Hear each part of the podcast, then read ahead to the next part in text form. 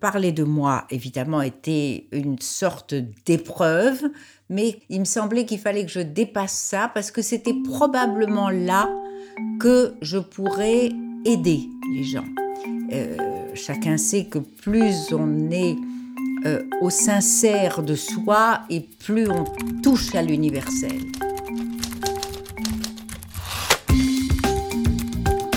Bloom, l'atelier d'écriture qui fait du bien, présente Stylo. Stylo. Stylo. Stylo. Stylo. Dans l'arrière-cuisine des écrivains. Sur une idée de Florence Servan-Schreiber avec Fanny Talbérin.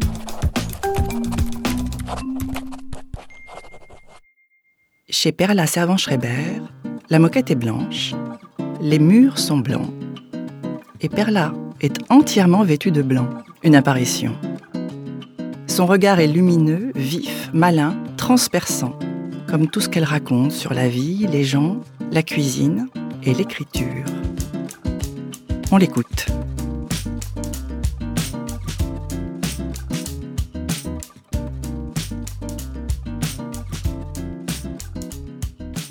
Perla, je voulais savoir euh, ce que vous écrivez en ce moment. En ce moment, euh, rien. depuis quelques semaines parce que j'ai un livre qui sort là. Donc je n'écris plus rien. Vous pouvez m'en dire un peu plus? Qu'est-ce que c'est ce livre? Oui, c'est un livre sur euh, ma nouvelle expérience qui est celle de vieillir et qui correspond évidemment à une expérience que je partage avec beaucoup de gens. Ça va s'appeler Les promesses de l'âge et c'est vraiment une série de découvertes parce que ce que je vis de ce que j'appelle quand même la vieillesse, même si je ne me sens pas vieille, ce que je vis, euh, en gros, ne m'a jamais été ni raconté, ni je n'ai jamais lu rien de ce genre-là, parce que j'ai la chance de vieillir euh, joyeusement, avec des projets, avec des activités, avec des rencontres, enfin avec tout ce qui devait s'arrêter. Et puis soudain, ça s'arrête pas. Alors, qu'est-ce qui a fait que cette expérience vécue, vous avez eu envie de la transformer en écriture? Parce que j'ai une, espèce d'ambition folle qui est celle de vouloir faire du bien. Et je me dis que ça peut faire du bien notamment à beaucoup de femmes, mais j'ai eu des lecteurs hommes déjà et qui me disent que ça les intéresse, et bien sûr, tant mieux. Euh, c'est-à-dire essayer de, comment d'adoucir cette peur de vieillir. Parce que c'est quand même quelque chose qui noircit la vie des femmes. Et quant à ça s'ajoute évidemment l'illusion le, folle de la jeunesse éternelle, eh bien, elles refusent de vieillir, et plus elles refusent de vieillir, et plus elles sont malheureuses. Et moins elles rentrent dans cet âge que moi je trouve magnifique. Donc il y avait une vraie idée de transmission au travers de l'écrit. C'était ça que vous aviez envie de poursuivre? Oui, je pense que c'est oui, bien sûr. C'est vraiment ce qui fonde ma vie, c'est la transmission, que ce soit en recette de cuisine ou en autre chose. Mais ça, ce ne sont pas des recettes de vie. J'estime qu'il n'y a pas de recette de vie et c'est cette complexité que j'aime. Perla, vous avez toujours écrit? Non, pas du tout, pas du tout, pas du tout j'ai commencé à écrire des livres, j'ai écrit quelques articles parce qu'ayant toujours travaillé dans la presse, et ça n'est pas mon métier, je ne suis pas journaliste, mais on, m'a demandé souvent d'écrire des choses, de répondre à des questions, de voilà. Mais je n'ai commencé à écrire que lorsque j'ai rencontré Jean-Louis. Et évidemment, il y a les deux éléments qui comptent euh, il y a une coïncidence, mais évidemment, il y a deux éléments qui comptent. D'abord, j'ai rencontré Jean-Louis et dans cette famille, tout le monde écrit. Donc, j'imagine que j'ai été, ce côté sacralisé que j'avais de l'écriture, c'est, voilà, un peu estompé. Et puis, je me suis dit, mais pourquoi pas? Et puis, euh, j'ai arrêté d'exercer le métier momentanément que je faisais, puisque j'étais, je dirigeais le développement de Marie-Claire pendant des années. Et en rencontrant Jean-Louis, j'ai fait l'immense erreur d'arrêter. Donc, voilà. Donc, après un an d'inconfort de, de, absolu, absolu, eh bien, j'ai eu envie d'écrire et j'avoue qu'il m'a beaucoup aidé parce que le premier livre, c'était un livre à quatre mains que nous avions écrit ensemble qui s'intitulait, c'était son idée bien sûr, Le métier de patron. Et lui a écrit toute cette euh, partie, euh, en tout cas d'expérience, puisque finalement c'est un métier qui ne s'apprend pas. C'est pas, c'est très différent de manager, et c'est, il a insisté beaucoup là-dessus. Et moi, j'ai complété en faisant le portrait de dix grands patrons français de l'époque, et j'ai adoré ça. Oui, c'était ce que j'avais envie de vous demander, ces, ces, premiers écrits, comment se sont-ils passés? Ah ben j'ai adoré ça. D'abord, j'ai adoré, j'aime toujours rencontrer des gens, bien sûr. J'ai une curiosité de, voilà, de ce qui les motive, de ce qui les font, de ce qui leur fait de la peine, de ce qu'ils font facilement. Enfin, voilà, je, suis très curieuse de ça. Et là, évidemment, j'étais, j'étais servie en rencontrant ces espèces de, de ceux que j'ai appelés des monstres et des dinosaures, euh, parce qu'il y avait Francis Bouygues, euh, il y avait il y avait André Rousselet, il y avait euh, Alain Chevalier à l'époque, puisque c'est lui qui a fait la fusion d'LVMH. Enfin voilà, c'était Serge Trigano, évidemment. Donc il y avait ces, ces monuments vraiment des, du monde des affaires, tout simplement, et que moi j'ai eu envie de connaître, euh, en tout cas au plan de leur vie. Euh, comment ils vivaient ce, cette consécration totale au, en négligeant totalement leur vie privée.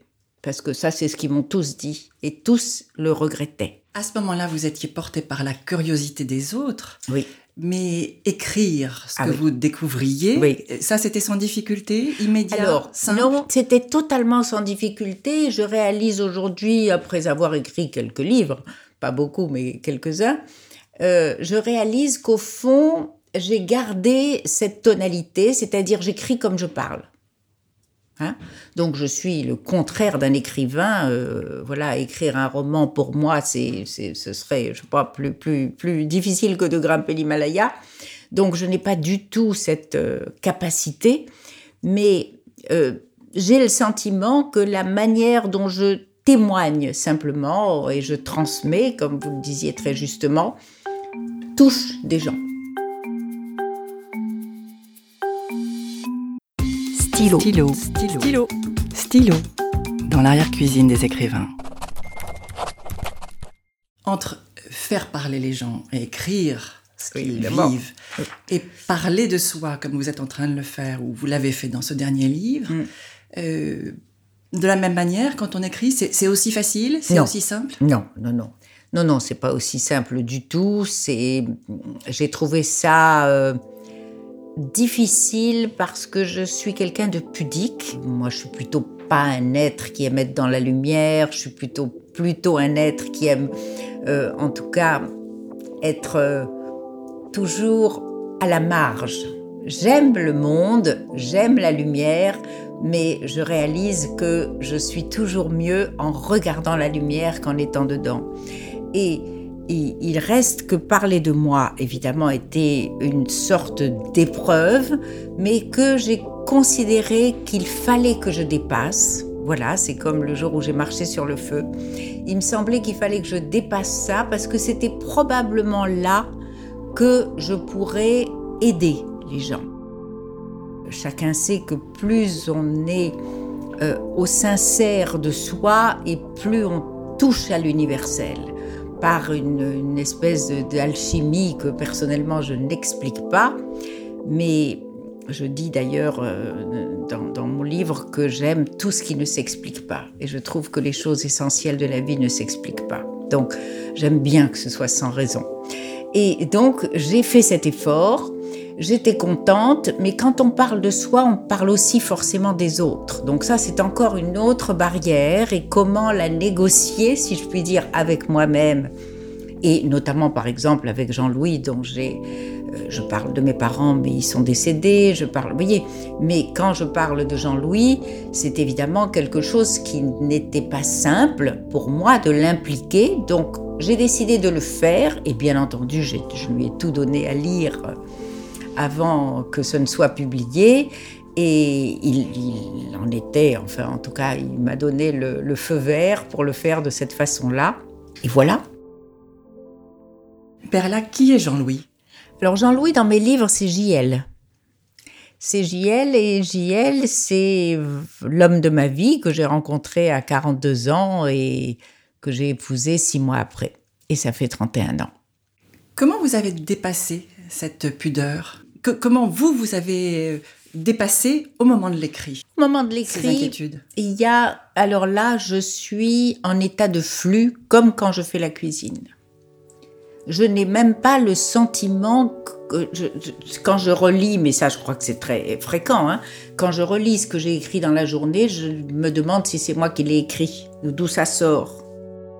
Donc j'en conclus que je suis dans, dans un état de, encore une fois, de flux, parce qu'il y a cette rencontre formidable entre ce que j'aime faire et ce que je fais. Ça ne veut pas dire que je le fais bien, mais en tout cas, c'est une heureuse coïncidence entre ces deux choses-là. Et puis d'ailleurs, je ne me pose pas beaucoup la question de savoir si c'est bien. Pas du tout. Mais pas du tout. Euh, j'essaye, c'est même pas que j'essaye, parce qu'il n'y a pas de conscience ni d'effort. Euh, je suis comme ça dans la vie, j'aime bien l'humour, j'aime bien tourner les trucs qui sont voilà, disons, entre guillemets, grave, j'aime bien en rigoler. Et, je trouve que ça, ça permet de faire passer énormément de choses. Alors il y a aussi des moments probablement non pas de confidence, mais probablement qui touchent davantage les gens. Hein mais il n'y a pas pour moi l'idée de faire larmoyer ma lectrice, euh, loin de là. Je ne suis guidée que par euh, euh, même l'envie presque inconsciente de communiquer ma joie.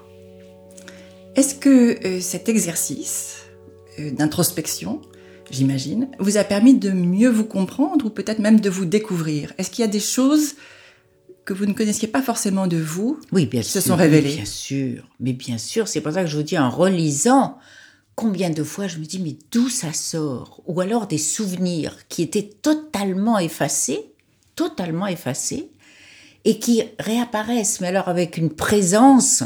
Alors, je, comme vous savez, la mémoire transforme tout, donc je ne dis pas que la réalité de ce qui s'est passé il y a 40 ans, euh, c'est exactement ce qui me revient à l'esprit, mais en tout cas, c'est celle qui revient. Donc, je ne peux prendre que celle-là, c'est celle qui revient.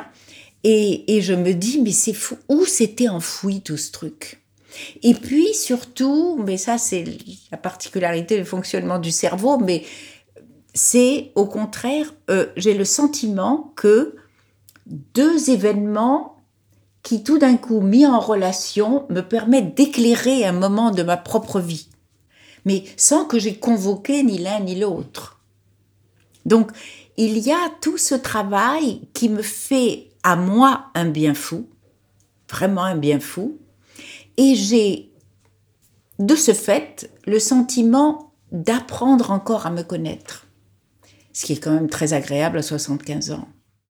Incontestablement, il y a des moments où, voilà, rien ne sort et où on est, voilà, on, doute de tout et on se dit bon ben c'est pas pour moi, c'est pas fini, enfin bon, voilà. Mais enfin, je crois que ça fait partie du processus, euh, c'est comme ça. Mais c'est aujourd'hui, je peux dire véritablement qu'écrire et faire la cuisine pour moi, D'ailleurs, je crois que c'est Mélisse de qui a dit que c'était les deux étaient une métamorphose. Elle rapproche l'écriture de la cuisine et peut-être a-t-elle raison. C'est peut-être ça. Pour quel texte vous ressentez de la fierté? J'étais déjà très contente d'avoir écrit, évidemment maintenant j'en vois tous les défauts et c'est normal, hein, un livre sur la féminité mais en 94. Oui, en 94 et qui était en fait un, regard euh, sur, euh, toujours pareil, hein, ma génération de femmes qui ont, tellement découvert cette autonomie exceptionnelle et le fait de travailler et d'être autonome que beaucoup ont négligé leur vie personnelle. Bon, il se trouve que ça n'était pas mon cas parce que j'ai toujours de manière spontanée euh, placé ma vie privée vraiment devant ma vie professionnelle. Mais j'étais entourée de femmes qui disaient bon ben voilà maintenant on est libre euh, mais alors euh, à quoi ça sert si c'est pas pour être heureuse etc etc etc vous connaissez ça mais ça démarrait à l'époque ça démarrait et, c'est ça qui est intéressant c'est que du simple fait de ma date de naissance, hein, ça, je n'ai aucun mérite. Il y a eu deux grands moments où ma propre histoire a rencontré l'histoire c'est le féminisme des années 70 et cette euh, autonomie et cette euh, libération Encore que j'ai pas attendu le féminisme pour faire ma propre révolution personnelle et me mettre à travailler, mais peu importe. Et aujourd'hui, avec cette longévité pour la vieillesse, c'est vraiment des, des, des, des, grands phénomènes qui bouleversent totalement le fonctionnement de la société. Alors j'allais vous demander quelle est la part de vie réelle dans ce que vous écrivez? Oh, c'est que de la vie réelle. Je n'ai aucune imagination, c'est que de la vie réelle. Très bien, merci Perla. De rien.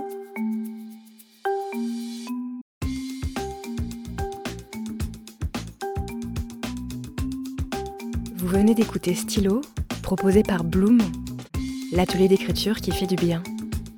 Les inscriptions se font en ligne à l'adresse florence-servanschreiber.com. Stylo est présenté par Fanny Dalbera et réalisé par Cordes Sensibles. La musique est de Guillaume Henriet et le mixage de Steve Maillet.